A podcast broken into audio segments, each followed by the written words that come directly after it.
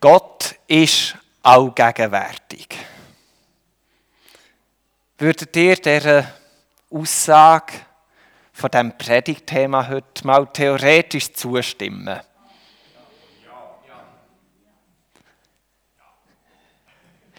Kreisen bei euch aber auch praktische Lebensfragen um mit dem Zustimmen von dieser Aussage wie wo bitte ist Gottes Allgegenwart, zum Beispiel im Ukraine-Krieg oder in den anderen knapp 30 Kriegen weltweit? Warum kann man sich denn alleine fühlen, wenn Gott allgegenwärtig ist? Warum hat das Böse Raum? Gott ist ja gut. Und wenn Gott allgegenwärtig ist, wie kann es den Raum geben, wo das Böse ist? Weil dort wäre doch eigentlich Gott, der gut ist. Das sind gute Fragen, oder? Habt ihr weitere Fragen zur Allgegenwart Gottes, die aus dem Leben aus in euch umschwirren?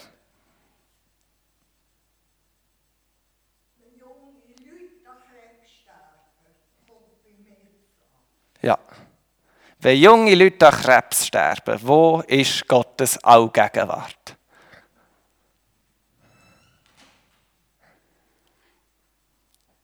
Nehmen wir mal das. Viele Fragen haben ja so einen ähnlichen Charakter. Oder wenn man neue Antworten findet, hilft einem das auch für andere Sachen. Aber spätestens bei, bei so den Alltagssachen, konfrontiert sie mit der Realität, merken wir schon, wir glauben an Gottes Allgegenwart. Dort habe ich auch ein paar, einige Jahre dazugehört. Aber doch eben mit den Realitäten vom Leben sind gewisse Fragen diesbezüglich offen oder Sachen für uns unerklärlich. Ich nehme mir die Freiheit raus, euch natürlich mit dem Boden vor der Bibel, euch mein Verständnis von Gottes Allgegenwart zu teilen. Und natürlich in Hoffnung und auch in Zuversicht, dass der allgegenwärtige Gott mir in diesen Vorbereitungen besonders nach war.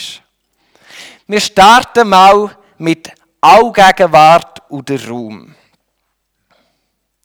Allgegenwart vermittelt ja mal eben grundsätzlich, es gibt keinen Raum, wo Gott nicht anwesend ist. Sogar also auf dieser Welt wie auch im Universum. Allgegenwart bedeutet, in jedem Raum ist Gott. Jetzt ist es mit Raum und der Gegenwart von Gott so eine Sache. Was, was heißt das für uns? Ich glaube, wir können uns nicht einfach vorstellen, dass Gott eine Masse ist, wo im ganzen Raum anzutreffen ist. So wie Luft. In jedem Winkel der Erde finden wir Luft. Und genau gleich finden wir auch Gott in jedem Winkel der Erde. Überall ist die göttliche Substanz enthalten. Ich denke aber, es ist auch nicht so, dass Gott Personal irgendwo lebt, zum Beispiel im Himmel oben, und der an bestimmten Orten wirkt, zum Beispiel auf der Erde, und so den Raum einnimmt mit seinem Wirken. Ich glaube auch nicht, dass es Räume gibt oder irgendetwas, das uns trennen kann von Gott. Irgendein Raum, wo so ein grosses Hindernis darstellt, dass Gott mit seiner Gegenwart nicht dort reinkommen ich glaube aber auch nicht, dass Gott einfach raumlos ist. Das wäre ja so eine Schlussfolgerung. Ich glaube, es ist noch ein bisschen komplex und gleich vielleicht ganz simpel. Ich glaube, Gott ist im Raum zu finden. Und gleichzeitig denke ich, Gott übersteigt jeden Raum. Ich denke, wenn wir Blick in die Bibel werfen, bekommen wir spannende Bilder und eine spannende Sprache bezüglich Gottes Gegenwart und Raum. So wenig wie Gott in einem Gottesbild inne wohnt, so wohnt Gott nicht in Tempeln, die von Händen gemacht sind. Apostelgeschichte 17, 24. Gott erfüllt der Himmel Und gleichzeitig aller Himmel, Himmel fassen ihn nicht. 1. König 8, 27. Die Erde ist nur der Schemmel seiner Füße. Matthäus 5, 35. Der Himmel aber ist sein Thron. Psalm 123, 1 oder 115, 3. Wir sehen also, Gottes Gegenwart ist in diesem Raum. Und doch jede räumliche Vorstellung von Gott begrenzt ihn. Und Gott lässt sich durch den Raum nicht begrenzen. Seine Gegenwart ist irgendwie grösser als alles räumliche Vorstellen. Und gleich ist es eben nicht raumlos. Es ist konkret. Und damit wir seine Allgegenwart handfest, eben nahbar, konkret dürfen erfahren, offenbart sich Gott. Und ich glaube, da gibt es einen innersten Wesenszug von Gott, wo er sich uns im Raum offenbart. Und das ist die Liebe. Ich denke, Gott selber ist unfassbar größer als alles, aber sein innerste Wesen, das ist Liebe. Und die Liebe, auch nicht, wenn man jetzt einfach so vor einer romantischen irgendetwas ähm, denkt, vor einer handfesten, konkreten, sich ausdrückenden Liebe, dann, dann ist immer fest. Dann können wir es sehen, dann wird räumlich festgemacht. Es ist spürbar, erlebbar. Und ich denke, Gott ist Liebe, sein Wesen ist Liebe und durch das offenbart sich uns, er ist allgegenwärtig. Die Liebe ist überall auf dieser Welt, in jedem Raum zu finden. Es gibt keinen Winkel, keinen Raum auf dieser Erde, wo die Liebe nicht eindringt und vorhanden ist. Ich weiss, jetzt sage ich eben jeder Raum, allgegenwärtig, überall. Wenn das wirklich so ist, könnte man ja kritisieren, ist das nicht ein bisschen sarkastisch?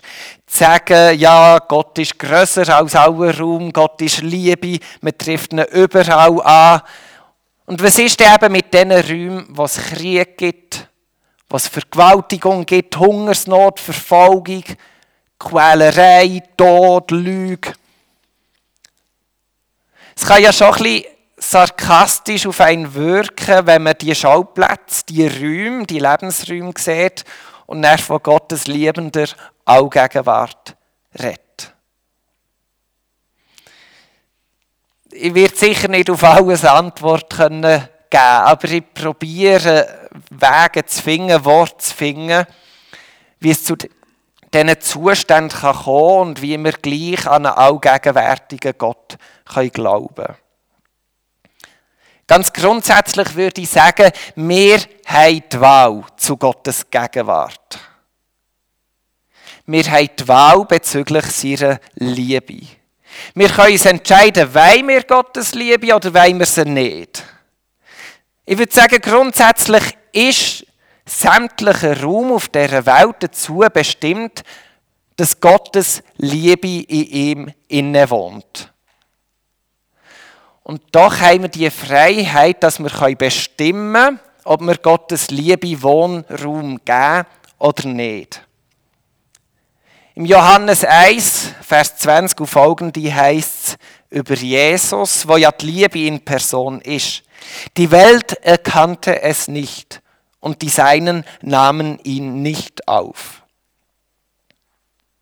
Ich würde sagen, Gott ist da. Gott ist parat. Er ist in seiner Liebe überall gegenwärtig. Und in diesem freien Willen dürfen wir uns aber entscheiden, ob die Liebe darf kommen oder nicht. Für mich heisst es, wenn wir räumlich denken, es gibt keinen Ort, wo gottlos ist. So wie sich Gott in der Bibel offenbart, glaube ich daran, Gottes Liebe ist überall.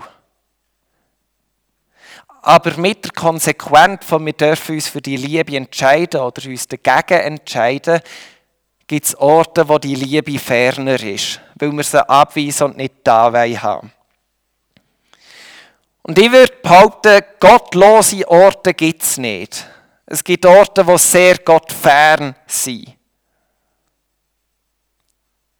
Und warum lässt sich der eben der Gott verdrängen? Weil er schwach ist oder weil er den nicht kann? Da habe ich wirklich einfach das Gefühl, weil Gott Liebe ist und weil man Liebe nicht erzwingen kann, sonst ist es keine Liebe, das ist ein Widerspruch in, ich, in sich, weil Liebe baut ja auf Freiheit auf. Und darum haltet Gott es aus, dass er mit seiner Liebe immer da ist. Aber in Kauf dass man die Liebe auch abweisen darf.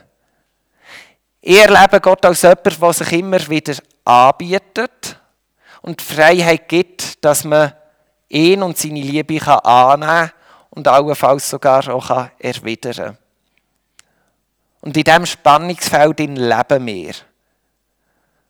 Und Gott ist trotz ihrer Allmacht in dieser Ohnmacht, dass er, dass er nichts erzwingt.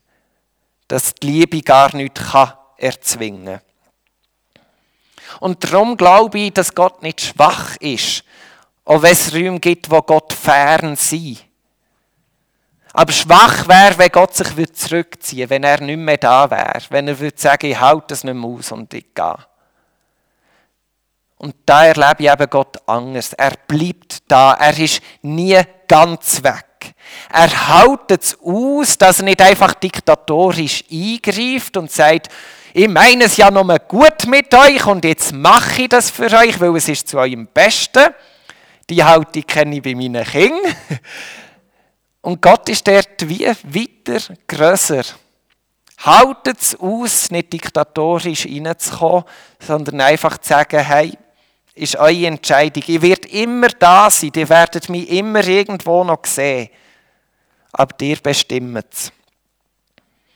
Und ich glaube, am deutlichsten wird genau die liebende Haltung von seiner Gegenwart, die nie ganz verschwindet am Kreuz.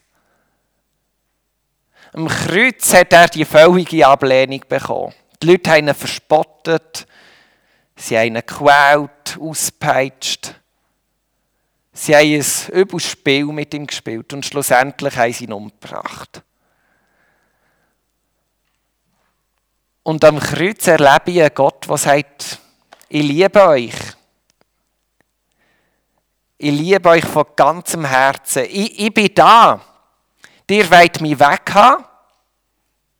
Und ihr erlebe Jesus, der sagt, es ist okay für mich. Ihr dürft mich wegtun. Und das haben sie gemacht. Und er ist drei Tage sehr weit weg. Und doch ist er nie ganz weg. Es ist der Moment wieder gekommen, wo er näher ist wo er sichtbar ist worden, wo er seinen Jüngern wieder begegnet ist. Und das ist genau die Liebe, die sämtliche Ablehnung in Kauf nimmt, die sich wegschieben aber nie ganz verschwindet. Es ist nie gottlos, höchstens Gott fern. Ich werde das Bild von Gottes Gegenwart, von Gott fern und die absolute Nähe von Gott noch ein bisschen schärfen. Wie ich gesagt habe, glaube ich, dass wir zu Gottes Gegenwart Ja und Nein sagen können. Das heißt, es gibt die Situationen, wo Gott ganz nach ist und Gott ganz fern ist. Und das sind wie zwei Pole. Und bei Gott glaube ich daran, dass dass es zwischen diesen Polen auch noch ganz viele Möglichkeiten gibt, wo Gott kann sein kann. Nicht nur weit weg oder absolut da. Ich denke, Gottes Gegenwart ist etwas, da können wir näher sein und ferner sein. Wir können die möglichst weite Distanz haben, wir können aber auch ein bisschen näher herlassen. Wir können mit und nachher lassen, ganz nachher lassen. All diese Möglichkeiten, denke ich, gibt es mit Gott. Ich stelle mir die Gegenwart von Gott so vor. Seine Liebe ist überall, die ist gegenwärtig. Und weil er uns liebt, wird er darum mit seiner Nähe uns möglichst, mit seiner Gegenwart möglichst nach sein.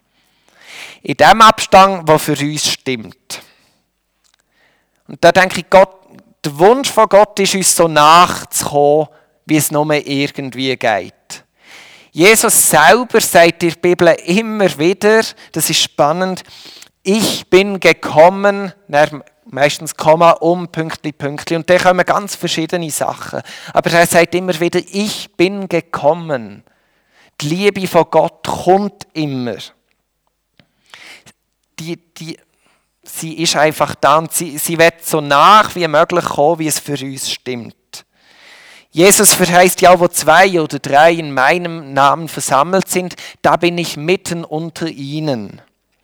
Matthäus 18, 20 ist es. Oder ich bin immer bei euch bis ans Ende der Welt. Matthäus 28, 20. Ich denke, wir sind als Menschen mit der Liebe konfrontiert, wo Nähe und Distanz als Wunsch akzeptiert, aber von sich aus immer kommen immer nach sein beim Paulus finden wir ja auch in der Nähe von Damaskus so eine Situation, wo Gott ihm ganz nach darf kommen.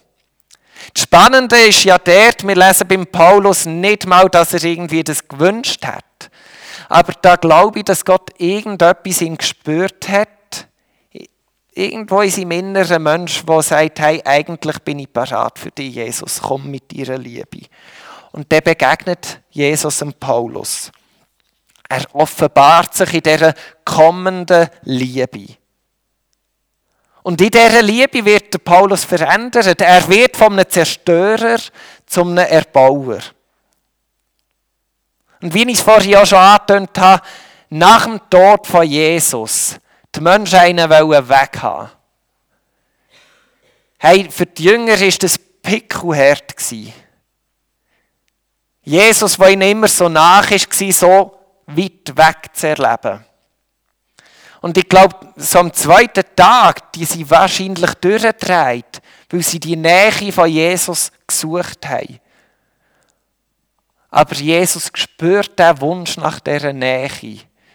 Und er überwindet sämtliche Trennungsversuche, die es gegeben hat, und erscheint seinen Jüngern am dritten Tag, offenbart sich. Und er kommt ihnen so nach, dass der Thomas noch seine Finger darf in die Wunde von Jesus legen. So nach kommt die Liebe von Gott.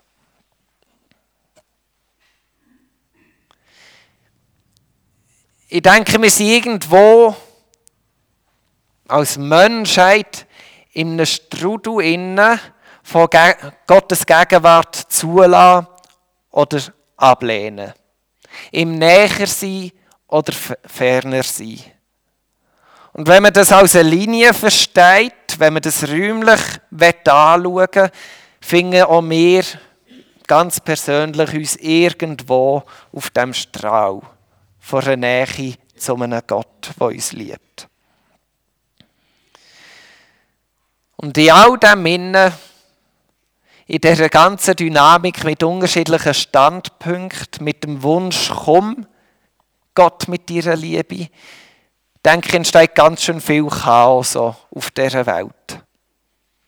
Und das Chaos, das nehmen wir wahr, vielfach in unserem Leben, aber natürlich auch, wenn wir irgendwo rundum schauen. Da passiert viel Gutes, es passiert viel Schlechtes. Alles in dem Zusammenspiel von unterschiedlicher Nähe und Distanz zu Gottes Liebe. Für mich ist die biblische Grundlage zu Gottes Allgegenwart. Gott kommt zu uns. Er wird uns nach sein. Weil er uns liebt, ist er immer gegenwärtig. Er respektiert eben dem in unseren Wunsch nach Nähe und Distanz. Aber er ist immer gegenwärtig. Immer da. Bei einen mit seiner Liebe näher, weil sie es zulassen, bei anderen, es abweisen, ist er ferner. Und mir kommt es manchmal in einem Bild gesprochen ein so vor, wie Gott hat seine Liebe, ist auf dem Gaspedal und drückt nonstop aufs Gaspedal und wird kommen, immer kommen. Die Handbremse hat er aber uns in die Finger gedrückt. Und wir dürfen mit der Handbremse ein regulieren, wie nach das er uns kommen darf. Er bleibt auf dem Gas, er bleibt auf dem Gas. Und wir dürfen ein regulieren. Komm ganz nach, dann tun wir sie runter. Komm mal ein bisschen näher, ich will mal ein bisschen spüren und wir uns ein bisschen anlösen. Für mich ist das auch nochmal limitiert, das ist ein Bild. Aber für mich ist das so ein Bild vom Umgang von dieser kommenden Liebe von Gott und unserer Haltung. Ich werde mit zwei Blicken enden. Ein Blick auf uns persönlich und ein Blick in die Welt raus. Der erste Blick auf uns mit der Frage, wie nach bist du Gott? Und da kann es sein, dass du dich Gott im Moment sehr nachfühlst. Und wahrscheinlich ist es so.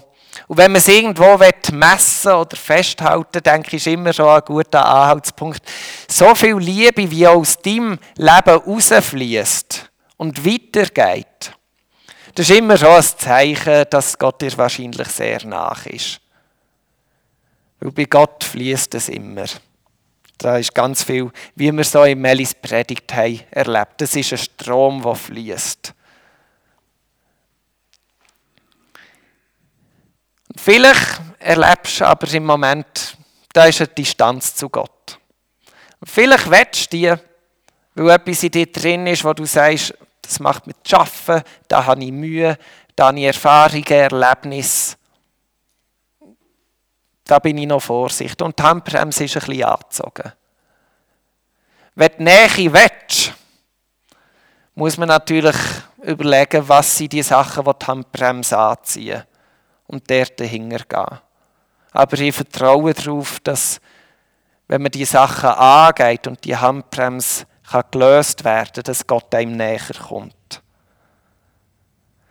Und dann habe ich aber auch noch das Gefühl, dass, dass es kann sein kann, dass man diesen Check gemacht hat. Hey, ich fühle mich so distanziert von Gott. Ich habe mir den Check gemacht. Ich, ich finde beim besten Willen nichts an mir, wo die Handbremse anzieht. Und gleich fühle ich mich distanziert. Und ich weiß ich weiss echt nicht, was los ist. Und jetzt kann ich eben das Bild äh, ein bisschen ähm, vermitteln. Ja, du bist gleich schuld, weil Gottes Liebe ist ja immer kommend. Äh, die Handbremse ist allein bei dir, also die Fehlerquelle muss bei dir liegen. Und da werde ich euch aber auch ganz fest und ganz bewusst Ruhe zusprechen. Wenn ihr nicht geprüft habt und beim besten Willen nichts erkennt, hey, das gibt es im Leben. Aus dem Grund heraus, wie ich schon gesagt habe, wir sind in einem riesen Chaos in dieser Welt. Das sind ganz unterschiedliche Kräfte, die am Wirken sind. Und manchmal sind wir bei allem, was wir selber vermögen zu machen, sind wir einfach auch beeinflusst durch all die Kräfte, die am Laufen sind. Die Jünger hätten Gottes Gegenwart immer behalten haben aber drei Tage riesige Distanz irgendwo erlebt, weil sie ihn nicht mehr gesehen haben. Das hat nichts dem Sinne mit ihnen zu tun, sondern mit den Leuten, die Jesus ans Kreuz gebracht Und wenn es euch so geht, ich werde ja keinen Druck aufsetzen und sagen, die Schuld ist dann wirklich bei euch, auch wenn ihr nichts findet. Es gibt Kräfte im Leben, da erleben wir Gott irgendwo weiter weg, als wir es uns eigentlich wünschen. Und da werde ich einfach Zuversicht zusprechen, wie bei den Jüngern eben auch. Am Kreuz hat Jesus die Distanz überwunden und er ist ihnen wieder begegnet. Und bleibt dran. Sucht Gott dort, wo ihr noch ein bisschen seht, habt ihn an dem, und der Moment wird kommen, wo er wieder näher kommt. Als zweites werde ich noch einen Blick auf die Welt richten mit der Allgegenwart von Gott. Ich nehme für das die Fragen vom Anfang führen. Wo ist Gottes Allgegenwart in diesem tragischen Ukraine-Krieg und in den knapp 30 anderen Kriegen weltweit? Ich denke, man kann ganz unterschiedlich antworten darauf. Und ich glaube, Gott ist auch mit seiner Liebe an unterschiedlichen Orten zu finden. Neues, was für mich sehr stark zum Ausdruck kommt, ist, Ich finde Gott in den Menschen, die betroffen sind vom Krieg, aber einfach aussteigen. Wo, wo bei dem Kriegsspiel, bei diesen zerstörerischen Mächten, die, die aufeinander prallen, einfach nicht mitmachen. Menschen, die bereit sind zu sagen, ich wende keine Gewalt an, ich wende keine Gegengewalt an. Ich sehe, was passiert und ich versuche einfach, das Zusammenleben zu behalten, so wie es mir möglich ist. Dass wir uns gegenseitig lieben können, dass wir uns gegenseitig Freiheit zusprechen können, dass sich das Leben entfalten kann. In der Regel sind es Menschen, die nicht lange leben, weil, weil sie einfach unter die Räder kommen. Und doch begegnet mir genau dort Gottes Liebe. Und gerade mir in diesem behüteten Saal gibt es doch die Gewissheit, wenn auch so Zeiten mal auf mich zukommen Gottes Gegenwart, seine Liebe ist überall. Und ich habe die Hoffnung, egal was kommt, irgendwie wird es möglich sein, sich dieser Zerstörung zu entziehen und Gottes Liebe anzunehmen und zu leben. Warum kann man sich alleine fühlen, wenn Gott allgegenwärtig ist? Ich denke, das habe ich schon größtenteils beantwortet. Es kann sein, dass wir uns entschieden haben, nichts von dieser Liebe zu wissen. Ich kenne viele Leute, die bewusst distanziert leben. Es ist eine bewusste Entscheidung von ihnen. Und dann kann man sich alleine fühlen. Und egal, ob es bewusst ist, wie auch eben, aber unbewusst, das passiert ja eben auch im Leben in dieser Welt. Wir dürfen wissen, niemand auf dieser Welt ist gottlos. Man ist höchstens Gott fern. Aber genau das bedeutet, für jeden Mensch hat Gott Liebe übrig. Vielleicht nicht in dem Maß, wie er es sich wünscht, und doch ist sie irgendwo da. Und ich glaube, wenn, wenn wir uns so fühlen, wie ich es auch schon gesagt habe, ich denke, im gekreuzigten Christus werden wir uns nie alleine fühlen. Egal wie stark das, das Gefühl von Einsamkeit ist, schauen wir Jesus am Kreuz an. Und ich glaube, dort werden wir nie, nie alleine sein. Warum hat das Böse Raum? wenn Gott eben auch gegenwärtig ist, dann dürfte es doch keinen Raum geben, wo das Böse lebt, weil Gott würde ja jeden Raum mit seiner Gegenwart und damit auch mit seiner Liebe einnehmen.